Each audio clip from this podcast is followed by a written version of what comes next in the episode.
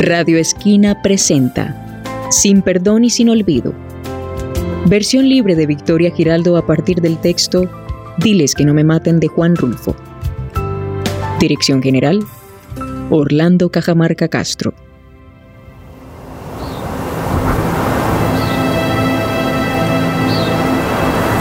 La madrugada está oscura, sin estrellas. El viento sopla despacio. Se lleva la tierra seca y trae más, llena de ese olor a orines que tiene el polvo de los caminos. Juvencionaba camina manso, en silencio, con los brazos caídos. Sus ojos que se apeñuscaron con los años miran la tierra. Allí está la tierra, su vida, 60 años viviéndola, saboreándola.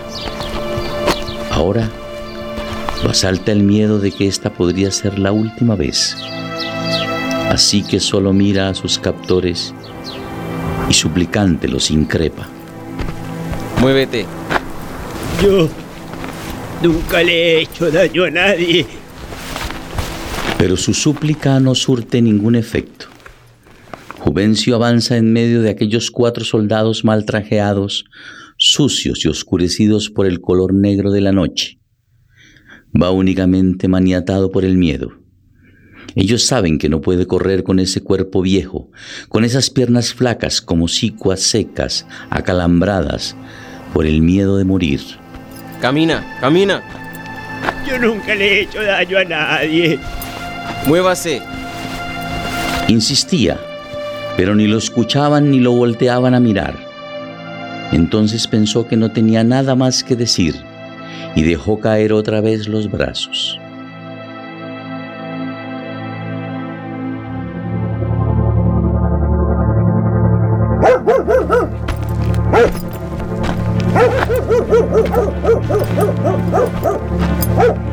El sol abre sus ojos decidido y dibuja con detalle las primeras casas del pueblo.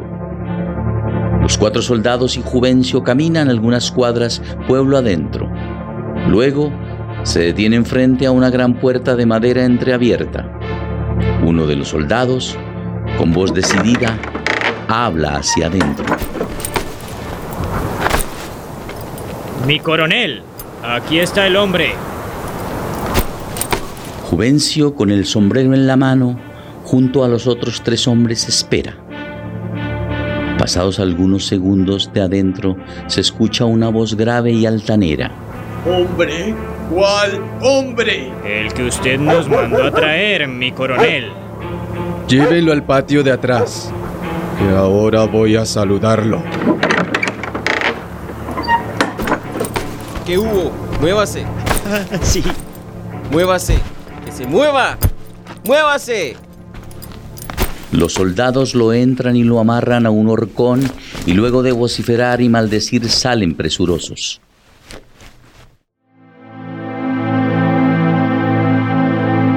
Ya está entrada la mañana. Juvencio sigue allí amarrado al horcón.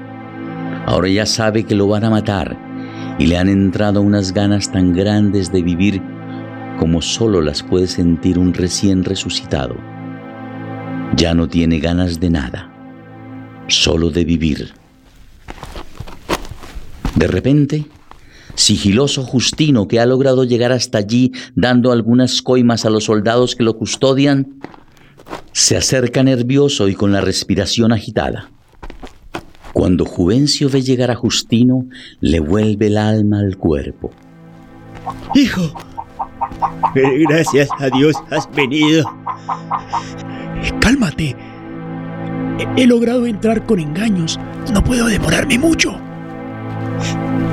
Di- Diles, diles que no me maten, Justino.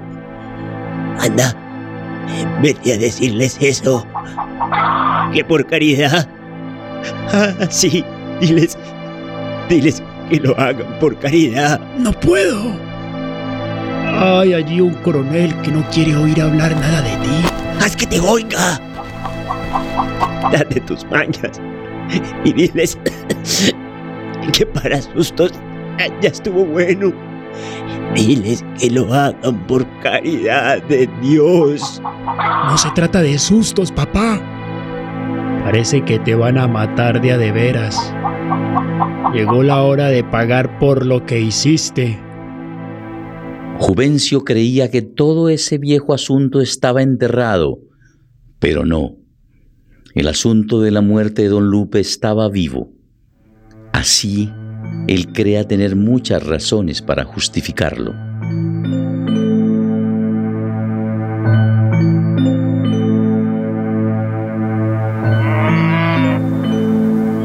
Mira, Juvencio, ya te dije que no quiero que andes metiendo tus animales en mi potrero. Mire, don Lupe, ellos son inocentes y se están muriendo de hambre. Pues no es mi problema. Y no me importa que tus animales se mueran de hambre, Juvencio. Ah, pues yo no tengo la culpa de que los animales busquen su acomodo. No más te lo advierto. Otro animal que me metas al potrero y te lo mato. Tú decides. O te los mata el hambre o igual te los mato yo. Usted será muy mi compadre y el dueño de la puerta de piedra. Pero ay, se lo hay casi me los mata.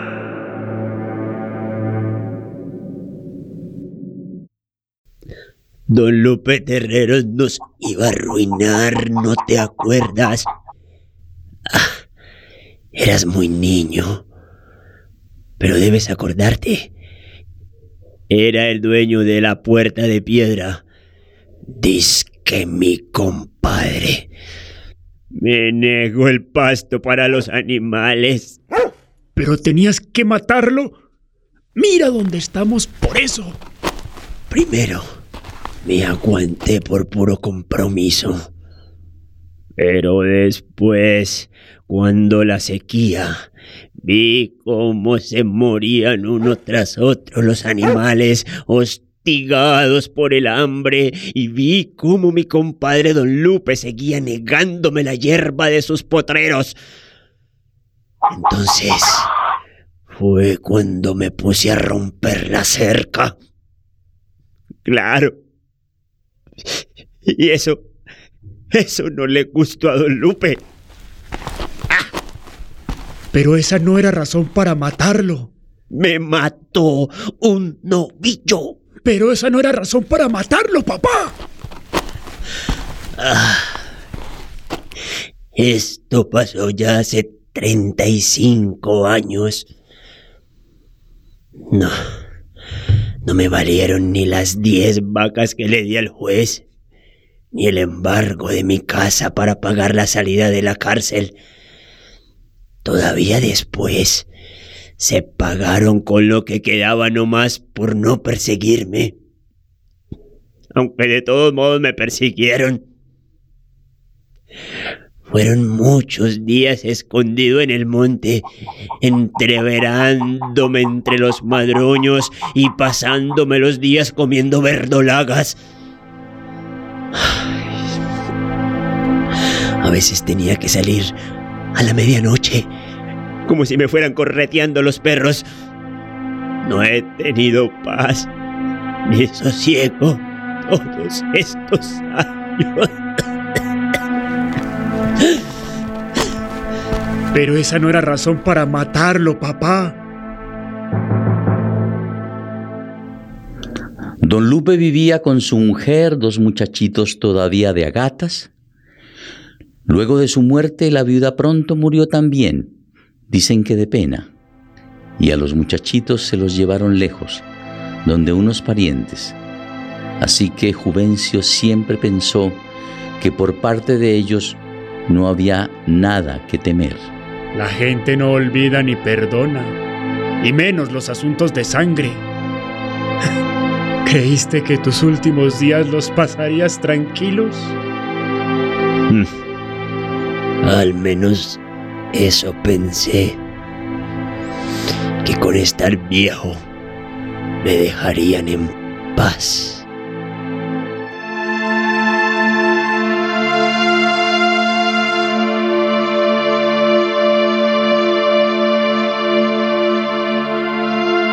Juvencio, ahora atado al horcón, le cuesta trabajo imaginar morir así, de repente, a estas alturas de su vida, después de tanto pelear para liberarse de la muerte, de haberse pasado su mejor tiempo tirando de un lado para otro, arrastrado por los sobresaltos. Ahora su cuerpo es un puro pellejo correoso, curtido por los malos días en que tuvo que andar escondiéndose de todos. Anda. Anda, Justino, otra vez. Solamente otra vez. Intercede por mí. A ver qué consigues. No, no, no, no, no puedo hacer eso. Tengo miedo, papá. Soy tu hijo y, y si voy mucho con ellos, acabarán por saber quién soy y les dará por afusilarme a mí también. Es mejor dejar las cosas de ese tamaño. Anda. Diles que tengan tantita lástima de mí. Más eso, diles. No. Justino aprieta los dientes aterrado, sacude la cabeza, luego se levanta de la pila de piedras en que está sentado y va camino hasta la puerta del corral. Se da vuelta y decidido responde a su padre. Está bien. Justino franquea la puerta, pero luego se devuelve e inquiere a Juvencio. Pero, ¿y si de perdida me afusilan a mí también? ¿Quién, quién cuidará de mi mujer y de mis hijos? La providencia, Justino. Ella se encargará de ellos. Ocúpate de ir allá y ver qué cosas haces por mí. Eso es lo que urge. Justino sale apresurado e indeciso. No ha terminado de salir cuando aparece justo detrás del horcón el coronel. Un hombre chaparrito, de bigote áspero, cejas tupidas, luce un capiz ladeado y ojos inyectados y una panza prominente que brota por entre su chaqueta de lino verde desteñida y desabotonada. Lo acompaña un soldado. Mi coronel, aquí está el hombre. El coronel se rehúsa a mirar a Juvencio y mientras se corta las uñas con una navaja increpa. Pregúntale que si ha vivido alguna vez en Alima. ¡Hey! ¡Contesta! Ah, sí, Que si has vivido en Alima. sí. Dí- Dígale que sí, que de allá mismo soy y que allí he vivido hasta hace poco. Pregúntale que si conoció a Guadalupe Terreros. Ah, sí, Oiga, que si conoció a Guadalupe Terreros. ¿Ah? Eh, eh, a, a Don Lupe. Sí. Eh, dígale que sí lo conocí. Ah, sí. Pero que ya murió. Alma bendita. Ya sé que murió. El coronel da media vuelta e increpa de frente a Juvencio, que aturdido agacha la cabeza. Guadalupe Terreros era mi padre. Avanza hacia Juvencio decidido. Que Dios os lo tenga en su gloria. Cuando crecí y lo busqué, me dijeron que estaba muerto. Luego supe que lo habían matado a machetazos, clavándole después una pica de buey en el estómago. Me contaron también que duró más de dos días perdido y que, cuando lo encontraron tirado en un arroyo, todavía estaba agonizando y pidiendo el encargo de que le cuidaran a su familia. Juvencio siente que el estómago se le pega al espinazo y que cada palabra del coronel es como un tiro de fusil que da en el blanco. Esto con el tiempo uno trata de olvidarlo. Pero lo que no se olvida es saber que el que hizo aquello está aún vivo, alimentando su alma podrida con la ilusión de la vida eterna. Llévenselo. Muévase, sí. muévase. Que se mueva. El coronel patea el piso, Se acomoda el kepis y escupe por encima de Juvencio, que de rodillas espera el tiro de gracia. El coronel da media vuelta y se va hacia adentro por donde salió. Míreme, coronel. Yo no valgo nada. No tardaré en morirme solito. Este recado de viejo. No me mate. Llévenselo y amárrenlo un rato para que padezca. Y luego fusílenlo. Ya, ya, he pagado. Coronel, he pagado muchas veces. Todo, todo me lo quitaron. Me castigaron de muchos modos. He pasado más de 40 años escondido como un leproso apestado. ¡Llévenselo!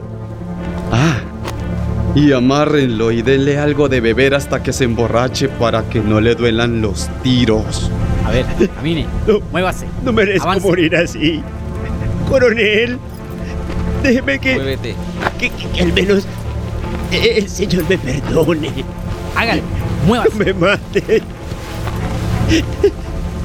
Y como orando al cielo exclamó, Dios mío, ¿por qué me has abandonado? Justino, hijo mío, haz. Diles que no me maten.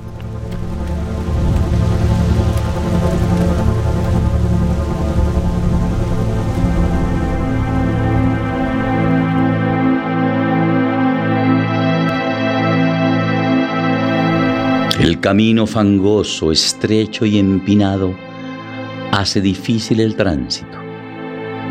Una lluvia leve y sostenida se confunde con el sudor de Justino que resignado avanza arreando una mula vieja que con torpeza franquea el camino.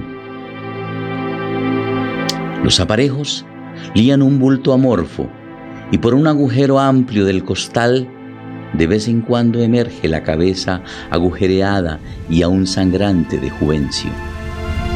Ya casi vamos a llegar a Palo de Venado y terminaremos este Via Crucis, papá. Mi mujer, tus nietos, te mirarán a la cara y creerán que no eres tú. Se les afigurará que te ha comido el coyote. Cuando te vean con esa cara tan llena de boquetes por tanto tiro de gracia que te dieron.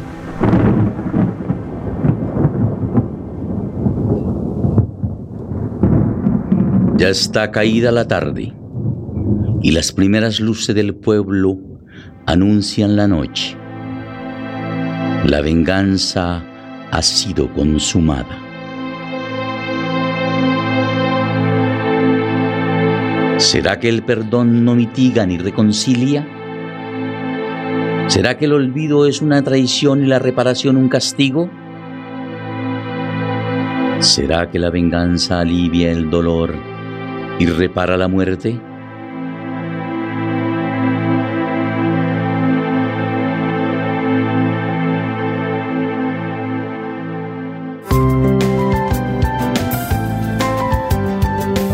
Dirección General y Guión Radioteatral, Orlando Cajamarca Castro.